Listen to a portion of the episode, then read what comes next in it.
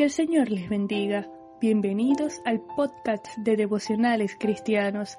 Estamos estudiando la serie Una carta de amor que edifica.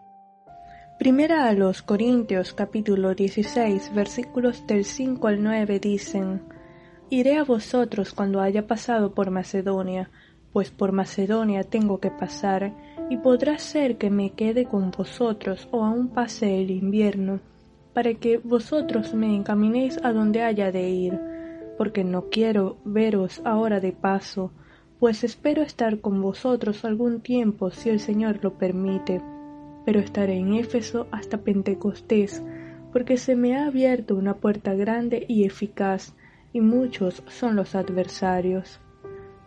Se acerca el final de esta epístola y el apóstol Pablo les comunica a los corintios su deseo de ir a visitarlos y pasar largo periodo de tiempo con ellos. Pero la frase que más llamó mi atención es para que vosotros me encaminéis a donde haya de ir. Quiere decir que Pablo comprendía que estaba bien hacer planes, pero la verdad es que se encontraba en total dependencia a Dios, a su soberanía y propósitos. Es por esta razón que menciona el trabajo en Éfeso, cuyas oportunidades y adversidades se encuentran relatadas en Hechos capítulo 19.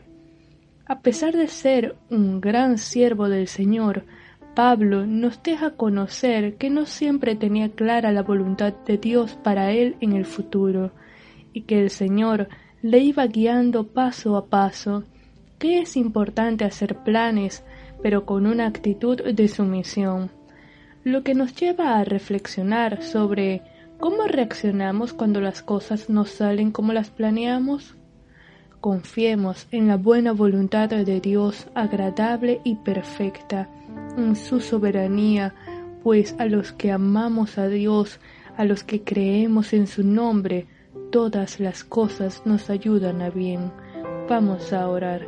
Señor, te damos gracias por tu amor, tu bondad, tu misericordia. Gracias, Padre, por tu gracia. Gracias por el Espíritu Santo. Ayúdanos a crecer en santidad, en el conocimiento de tu palabra y en la dependencia absoluta a tu voluntad. En el nombre de Jesús. Amén.